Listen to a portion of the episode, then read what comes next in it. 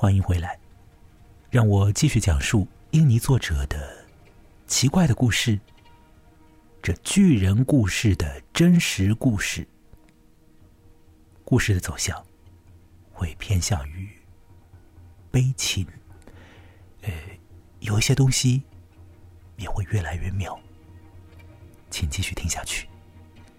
我是木来这个播客的制作人和主持人，你可以在博客的备注里面找到联络我的方式，欢迎你来找我。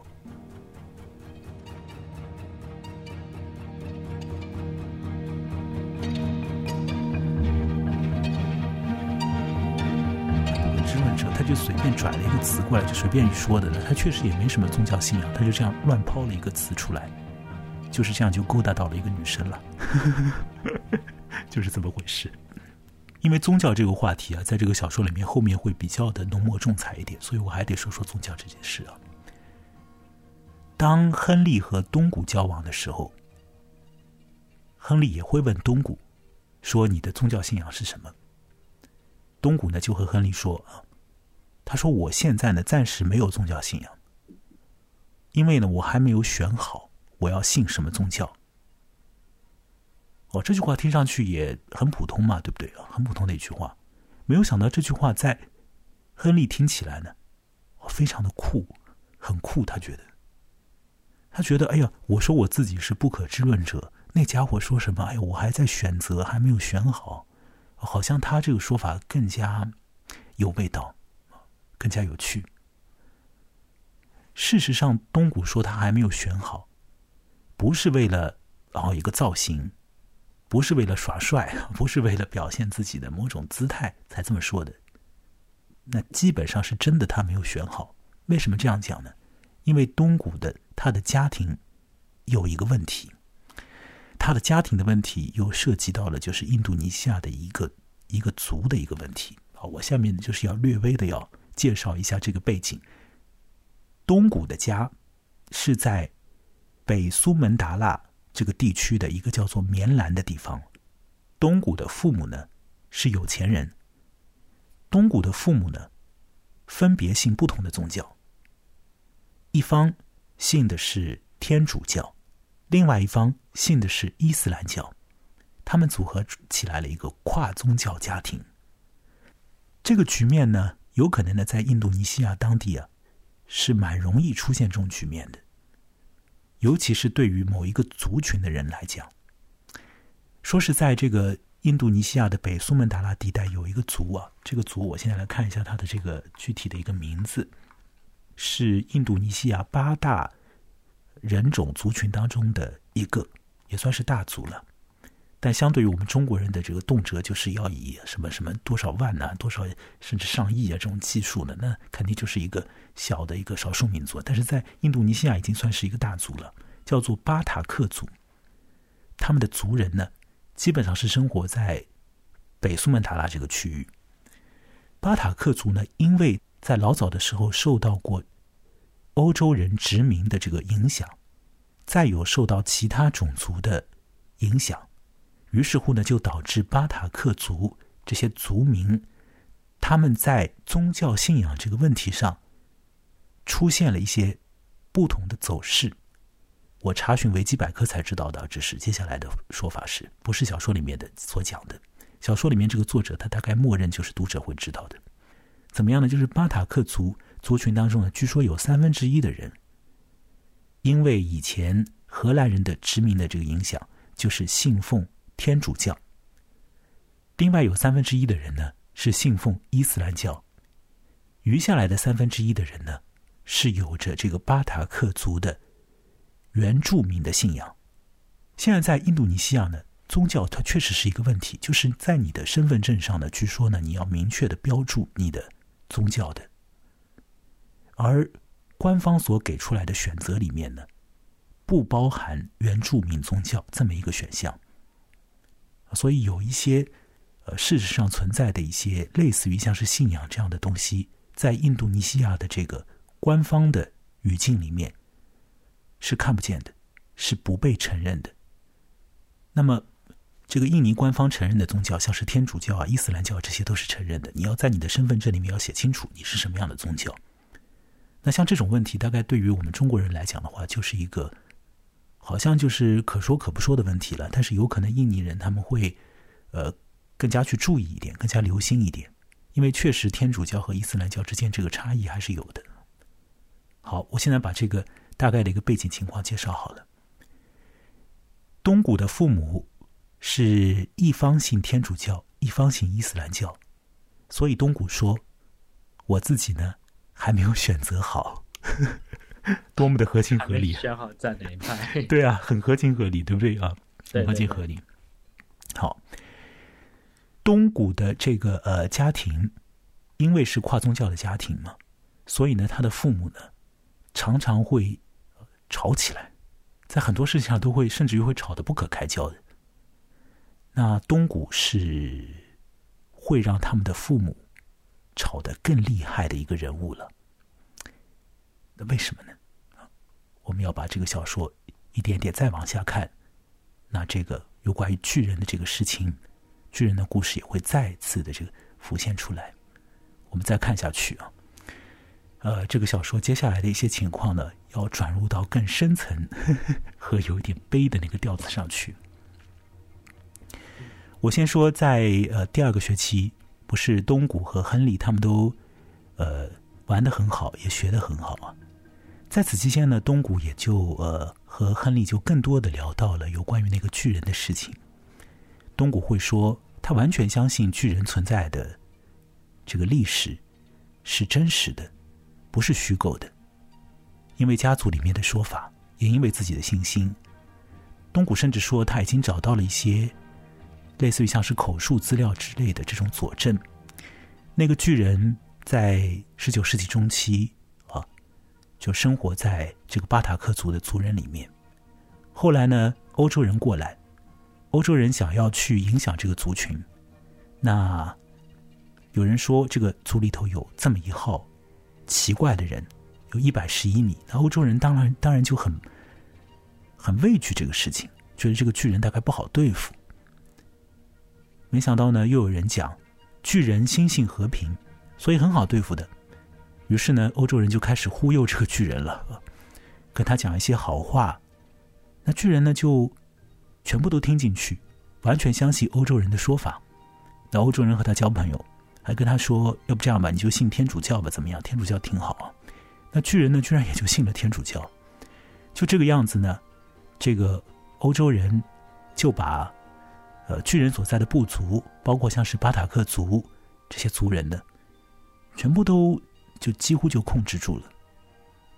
完了之后，这个巨人对于欧洲人来讲，也似乎就变得没有利用价值了。所以呢，到后面巨人死去了，他死去了以后，他的尸体去哪里了？有没有后续的故事？这些东西都消失在了历史里面。没有任何的信息留存下来了，好像欧洲人也希望把这个巨人存在于世的信息啊，就是弄弄干净，全部抹掉。为什么呀？因为这个巨人确实是太怪了呀，太怪了，对不对？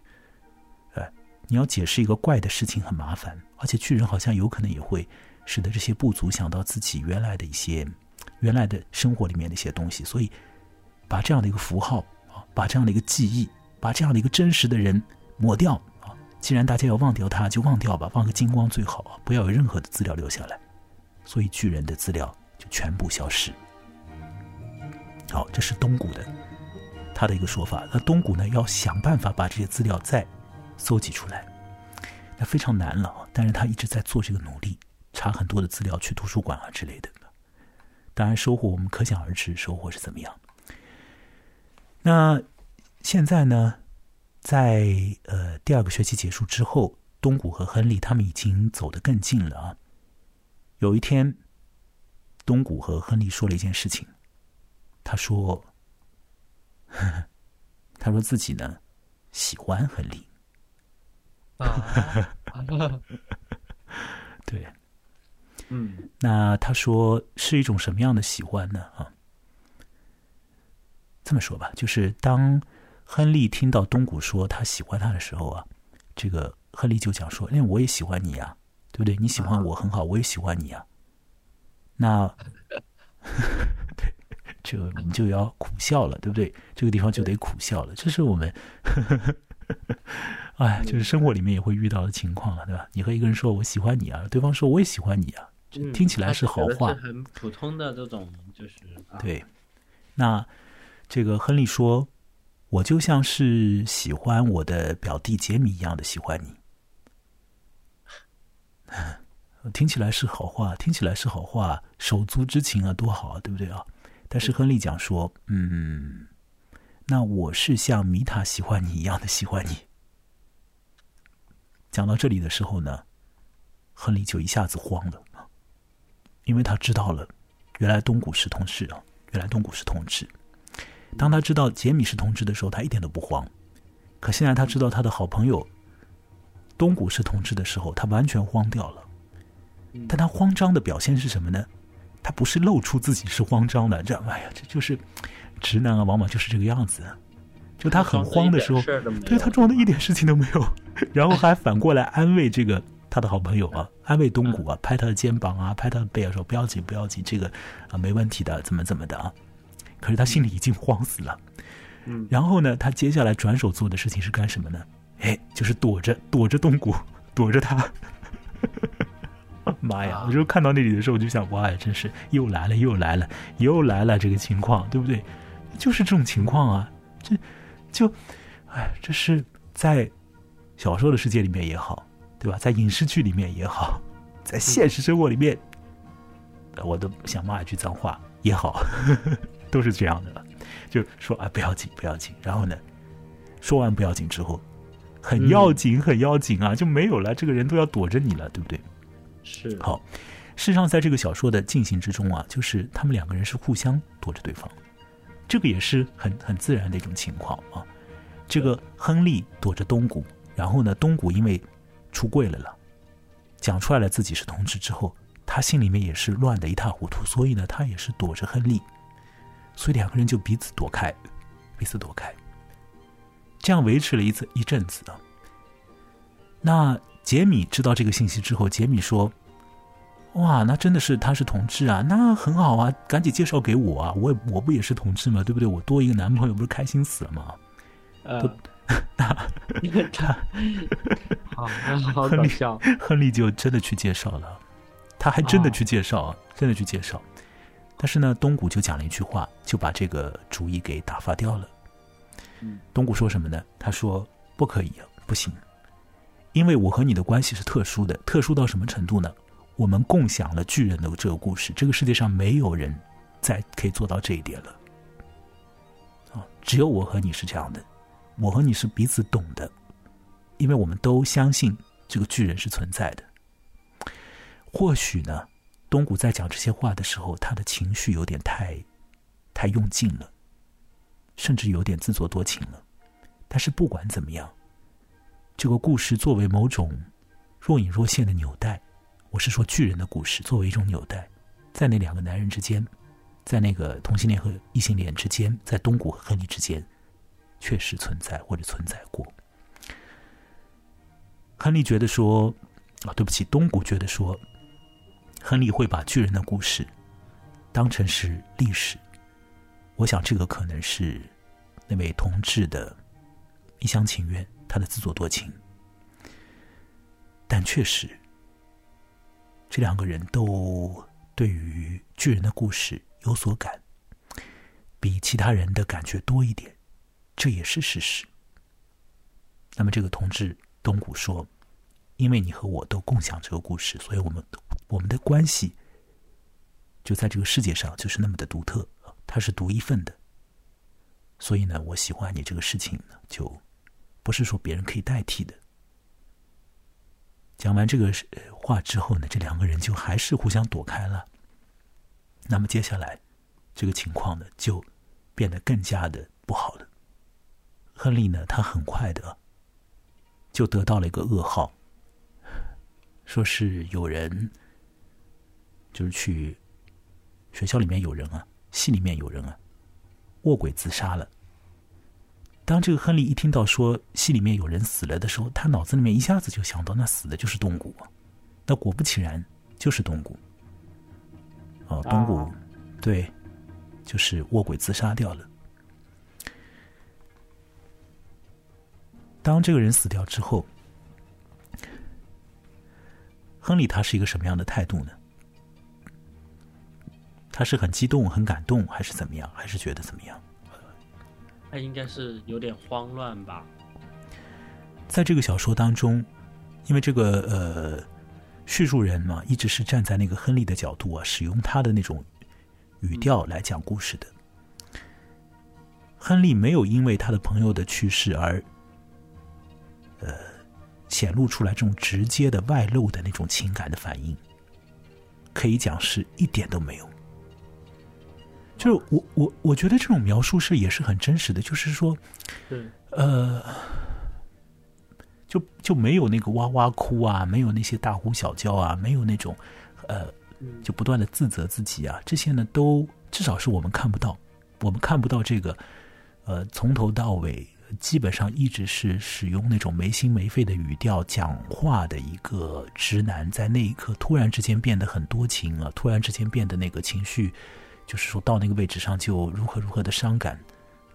那我们可能不能指望这一点，有可能这个直男心里面他有很多的感动，有很多的那个有一点内疚的这个东西，那也只是在他的心里，那么在他的行为层面，在他的语言层面都没有显示出来。就他好像还是像以前那样但是呢，他开始做一件事情或者说他做了一件事情是什么呢？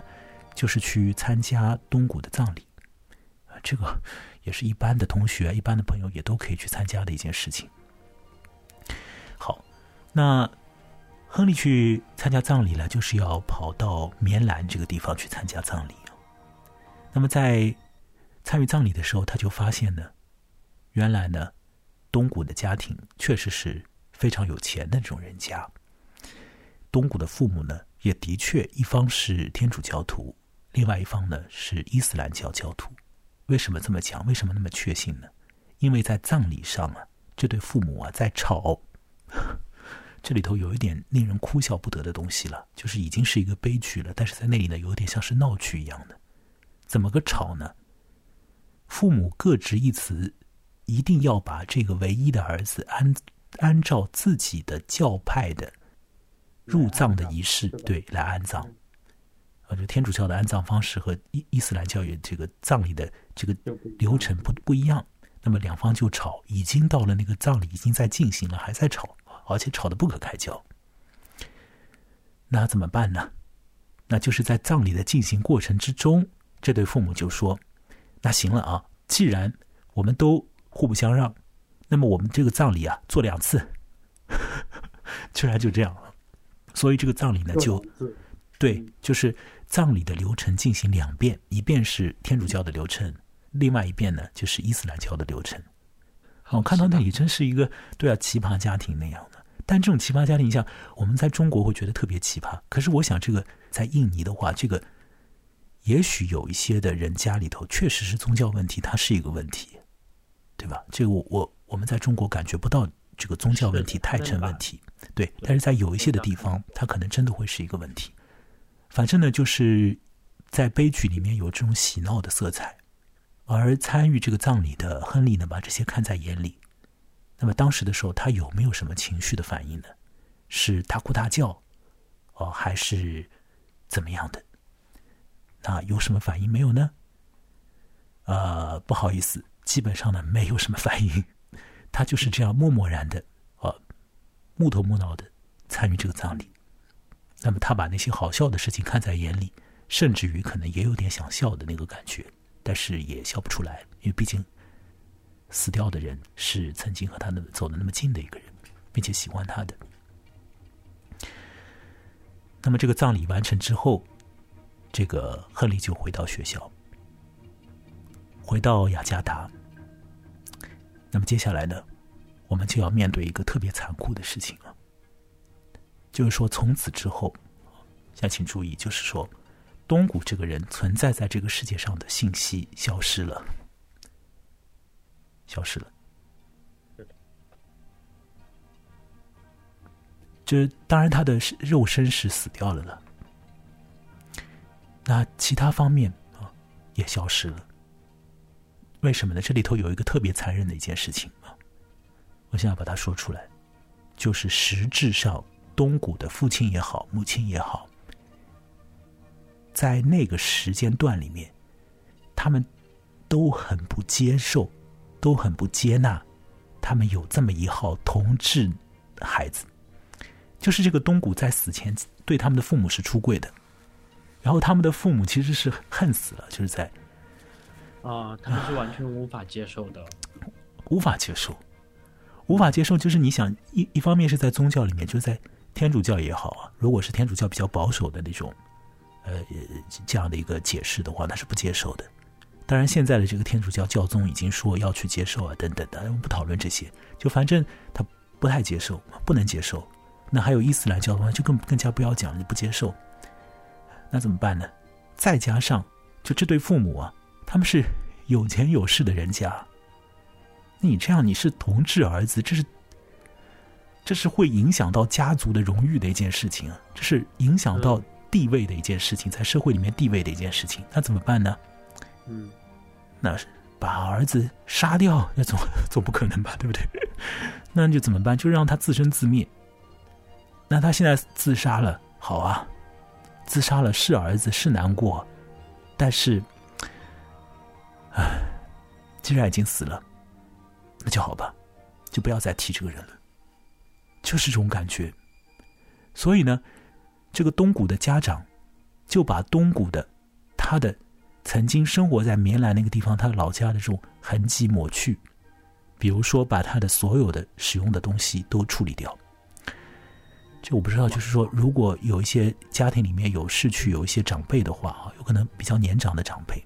那晚辈可能会这样做，就是把他生活于世的所有的日用品啊，甚至是有一些纪念物啊，如同照片之类的东西啊，全部都给处理掉啊，衣服也都扔掉，照片剪掉之类的，是会这样的。但现在我们面对的是一个才上大学、才可能才两年级的一个那么一个年轻人，对，父母居然就采用这种的方式啊，就把他全部都抹去两个。这两个宗教中，就是都是完完全全无法接受的嘛，对吧？就对啊，几乎无法接受。是的，所以他们就把儿子这些东西都清理掉，清理出去。那么儿子有一些呃一些笔记材料啊什么在棉兰那里的，他们也就就就就准备就移出去吧。那么因为知道说那个反正亨利是他的朋友，那有一部分的东西就是还是寄给亨利了。就你看着办吧，你要的话你就拿走，对吧？反正我我们家里面我们是不放这些东西的。我觉得是蛮残忍的了，但有可能我说的也过分一点了。有可能小说里面这个意思没有那么那么的过分，就是反正父母要处理掉一部分的东西了。但我的我的感觉，就因为我要把这个感觉和巨人故事的感觉连接在一起，那我就是感觉到有一个的具体的生命啊，就消失了。消失之后，就它再也没有了，就被抹掉了，这种感觉。好，好妙啊！那呃，东谷的东西啊，有一些的笔记材料呢，就转移到了雅加达，那么给亨利就拿在手上。这时候呢，亨利看看这些材料，觉得也实质上也没什么可看的，因为这些都是东谷以前所记的东西，和他老实说和亨利本人一点都关系都没有。那亨利就继续带着这种似乎心里面没有放下什么东西的感觉，这样木木然的在。在学校里面就继续继续学习，那么他就想呃，这个历史就要不就继续学吧，反正也不要想什么转系这件事情了，就继续学吧。可是呢，他发现他自己没有办法好好学了，就这个心思已经乱掉了，或者说这个因为没有亨利的辅导和帮助之后，他本身的那个学术能力也不高，嗯，所以有点搞不下去。好，我一直说就是。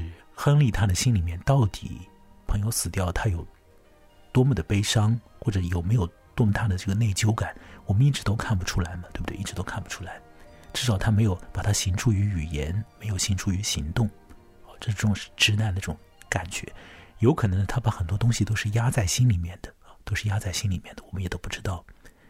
反正，在那时候啊，就是亨利他产生了一个想法呢，呃，是要去。做东谷没有做完的论文。他要去把东谷没有写完的这个论文写下来，续写它。那东谷的论文是什么？就是要为巨人存在做史料上的这个研究，对吧？要把史料都收集起来。那亨利就想到，我就去做吧，我就去找这个史料吧。那亨利就去找。那么他有没有办法找到呢？那是找不到的。对，那没有没有史料。但是呢，却有一些一些像是故事一类的东西，因为东谷呢也跑到了北苏门答腊地区去做一些像是走访之类的。我呃，对对不起，不是东谷，就是亨利啊。他在东谷死后，他也跑到北苏门答腊地区去做一些寻访。哦，他想要把那个有关于巨人存世的证据啊，就试图就是通过他的游走找到一些材料。那么他能够找到的是什么材料呢？就找到的一些像是乡野妇女的嘴巴里面讲的传说故事，诸如此类的这种东西，就是它不能够被作为信史进行采信的了，对不对？它不能够作为一个我们一般的理解的这个学术里面的一个历史里面的一个一个证物吧？好像是不可以啊。我我也不懂那个历史现在研究是怎么一回事情，但我想象当中这个大概比较困难啊。那只不过是一种。传说，你不能讲是都市传说了，那可能是乡野传说这样的。所以呢，亨利呢就根本就没有办法去帮东谷写完他的论文。那这时候，这个亨利他感觉到的呢，我想不管他有有多少感觉，或者没有什么感觉，但至少有一点就是。他非常的不知所措，因为他好朋友也走了，然后呢，他这个学学对啊，学业也不知道怎么弄下去啊，学历史好像也有点莫名其妙的这种感觉，然后呢，居然还想要去写一篇论文，这个论文是要去找那个什么巨人存在于世的历史资料，那么的荒谬，这种事情他都开始做了，这在干嘛啊？他自己都不知道自己在干嘛。在这个阶段里面，我想那个米塔也把这个直男的心理已经看得更明白了一点，所以这个女朋友米塔和他的关系大概也不至于像是以前那样了。所以亨利在那时候就，我想他很不知所措，然后呢，他是孤单的，对吧？有一次啊，有一天或者有一个时刻，这个亨利突然想，他想，算了吧。什么论文？我不写了！什么历史？我现在暂时不学了。管他这个，管他那个，我什么都不管了。我现在呢，我就想写一个，我就想自己想脑子里想到什么，我就想写什么。我不按照你们老师讲的什么怎么必须得这样，必须得那样的这样。我反正就我现在有有一些心思，我就想要写，我就把它写下来，我就自己给自己写一篇我的文章。也不投稿到什么学校杂志啊什么的。好，这时候，亨利就拿出了笔和笔记本，然后呢，他在笔记本上开始随着他的兴致记一个提纲。这个提纲就是亨利自己的故事，而这个故事实质上也是巨人的故事。这就是巨人的故事在这个小说里面的最后一次出现。而在这个地方，亨利的提纲。请注意啊，它是一行一行的，每一行都一个句子，就是比较短的一个句子。所以你单看那个提纲的话，你会感觉哇，有一点像是散文诗那样的，就是一行一行、一行一行的啊。所以在那里，我觉得就是所谓巨人的故事，从一个一开始的蹩脚的、呃猎奇的传奇小故事，到后面变成历史里面的秘密经验，转到最后，它变成了呢，像是。散文诗那样的一种东西，一种很个人内心的一种东西，也是有点像童话那样的东西。那种东西里面会浸润着要创造那个故事的人的所有的心意。好，那最后亨利所写下来这个提纲里面有一些什么样的信息呢？我现在比较笼统的来讲，就是亨利说，他说有一个地方有一个人，这个人他怕高。他是恐高的，可是偏偏呢，他在不断的长高。他的生活当中有一些朋友，这些朋友看到他不断的长高以后，做出来的反应就是不和他交朋友了，因为觉得这个人不断的长高太怪了。可是他仍然不断的长高，仍然不断的长高。长高到一定程度的时候，他的这个头啊，都可以和鸟平行了。这个鸟儿就在他的眼前飞过。那这个人就想和鸟讲讲话。他发现呢，无论自己怎么讲，鸟都根本不理他，所以他没有鸟的语言，鸟不会睬他，哦，鸟不鸟他啊，就这样。那这个人就很孤单。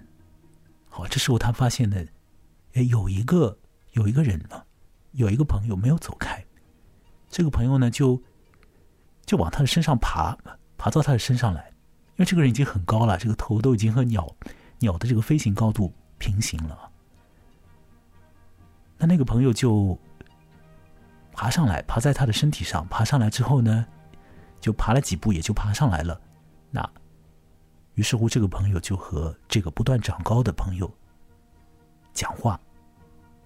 好，接下来这个长高的人继续长高，而这个试图或者说愿意和他讲话的那位朋友，他就继续在他身上爬嘛。就隔天，比如说，他就爬上来，那么比如说花个半天的时间爬上来，那接下来他可能要花个一天的时间爬上来，然后呢，他就不能再爬上来了。因为爬上来之后就不能爬下去了，你这个太高了，太高了，所以就没有人再爬上来了，没有人了，没有人了。于是乎，这个巨人，这个真正成为了巨人的那个本来恐高的那个人，就一个人都没有，没有人和他讲话，他完完全全成为了一个孤独的人。可是他仍然还在继续长高，而他最后的高度呢？恐怕达到了星辰的高度吧，恐怕他可以看到上帝在那里，而神会不会和他讲话呢？我们不知道。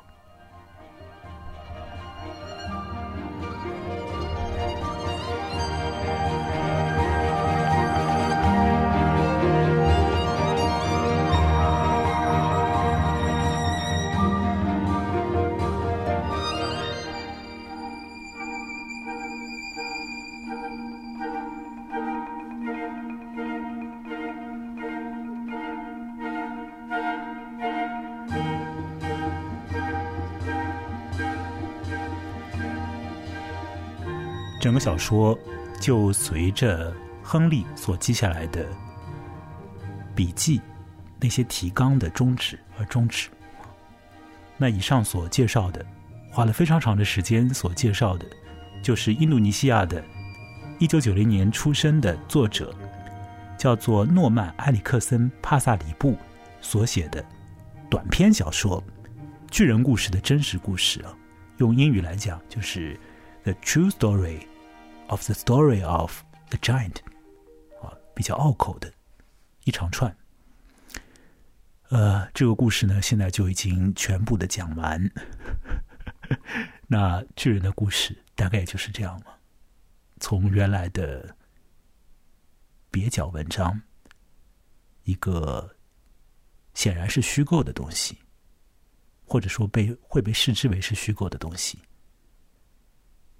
呃，到后来成为一个好像可以去证实一下的一段秘密历史。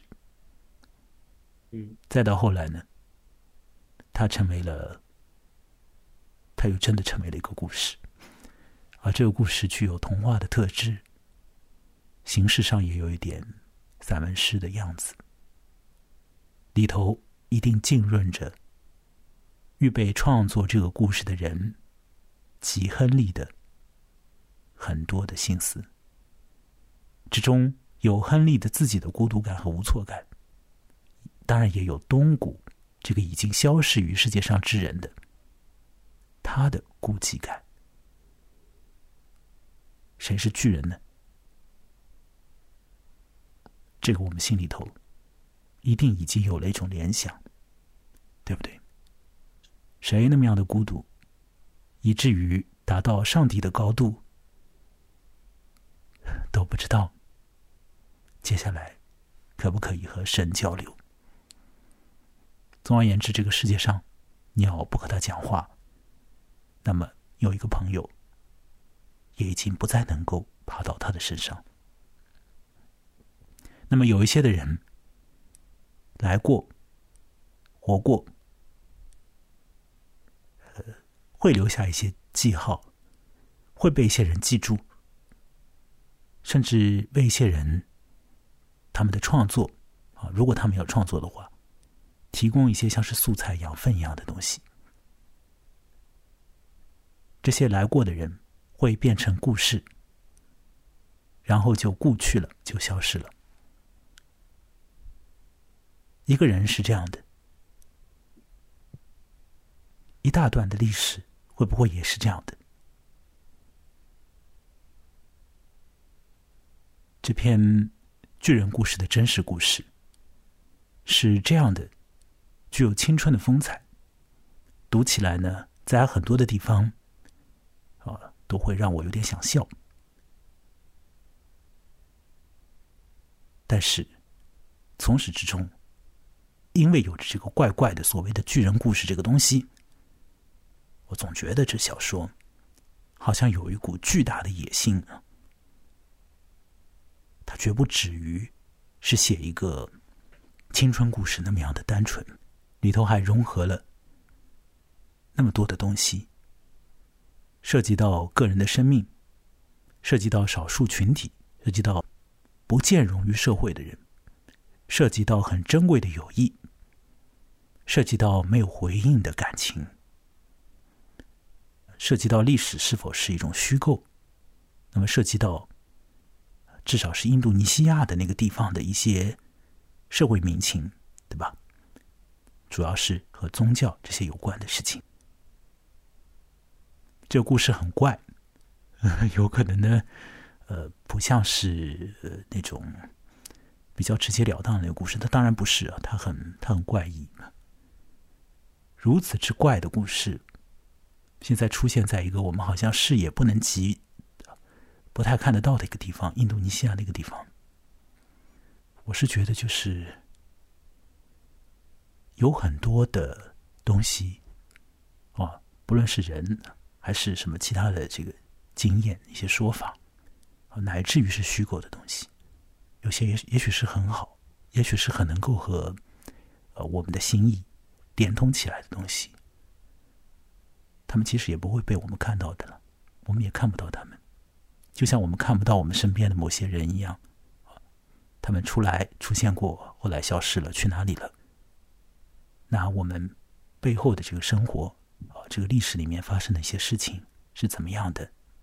到底历史里面有怎么样的多种的力量的纠葛，才使得我们现在这个社会变成了这副德行？我们也不知道，或者说也根本没有办法知道。比如说，你想要去证明历史里面的一个事情啊，为了一个事情找一些材料，可能你也很难，因为有些东西已经成为定论了，你再要去。找别的说法的话，你会变成一个有问题的人，对吧？如果你在上历史这个研究的课程的话，有可能有一些的东西你也不能碰，你碰了之后，老师会说你住手吧，对吧？你再弄下去的话，你是不是要害死我们？这个小说让我还是有很多的感慨啊，但最感慨的地方，倒也不是那种很大的啊，什么国族啊。什么历史啊之类的东西啊，包括说宗教啊什么的，都还都不是这些，也不是同志的悲情，因为同志的悲情故事，老实讲，看的也多，自己也体验到了，自己也体验过了，或者说正在体验，所以这种东西呢，就是你也不能够说就是同志的悲情，这种悲剧就。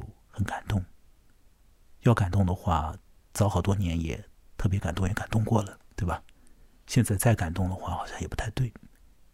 那么，其实真正就是让我个人会非常觉得有意思，以至于就是说要要这样就是去介绍这个故事的呢，是是整个小说的这个整整体的他的那个写法吧。他用这种直男的腔调，呃，写的是如此这样一个复杂的故事。那么，在这个故事当中，又一直在使用这个呃巨人故事这么一个。很陡峭的一个装置你稍微搞得不好一点，其实这个整体这个小说就会崩掉的。好在呢，这个作者写的还可以。到了最后，当这个巨人故事演变成一个像是童话、像是散文诗那样的东西的时候，呃，有有一位直男写出来嘛，就是故事里的直男写出来，当然不是完整的写出来，这是一些提纲。然后看到那个故事的时候，我第一遍看下去的时候啊，看到那个提纲的时候。也是有点恍恍惚惚的，然后再看一下之后呢，还确实有点感动，确实有点感动。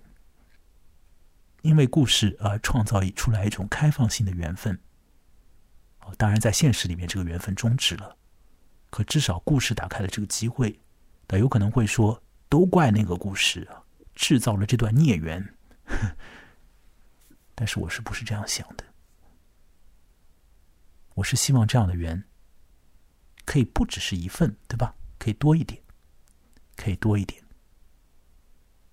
在虚构的东西和真实的东西之间，也许有很多很多种的可能呢。啊，这也是我的这个播客的一个口号了，就是虚实之间自有可能。当然，我前面还给他加了一个口号，叫做“文学反脆弱”，这是我自己加的口号。好，差不多，我们今天就是要结束了。我们今天已经超级长的时间了，甚至有可能我们这一次都要拆成两次，还是怎么样？我也挺想把它一气呵成的弄出来。但假如说是放在微信公号上面的话，这么一嗯一大段的时间，呃，放在一个模块里面，这这大家可能真没这个耐心完全听完。那换在别的形式上，比如说播客里面怎么样的，大概听起来就会舒适一点。啊，所以呃就是我不知道各位是从什么样的方式上听到啊，不管在哪里听到了，你都可以在这个音频模块的附近的文字介绍区域找到更多的信息，包括联络我的方式。那请多支持这样一个呃独立节目。那么任何的数额的打赏，对我来讲呢都是鼓舞呵呵，也谢谢曾经这个打赏过的朋友。那，反正我们今天的这个故事就差不多要这样了。我最后再来问问看，米峰有什么想法，可以简单一点、略微说一点，好不好？如果有的话。嗯，我我现在感受其实挺复杂的，我也不知道怎么来描述。但是我觉得比较很很有意思的是，最后他借由这个直男的这个，他去讲了这样的一个故事。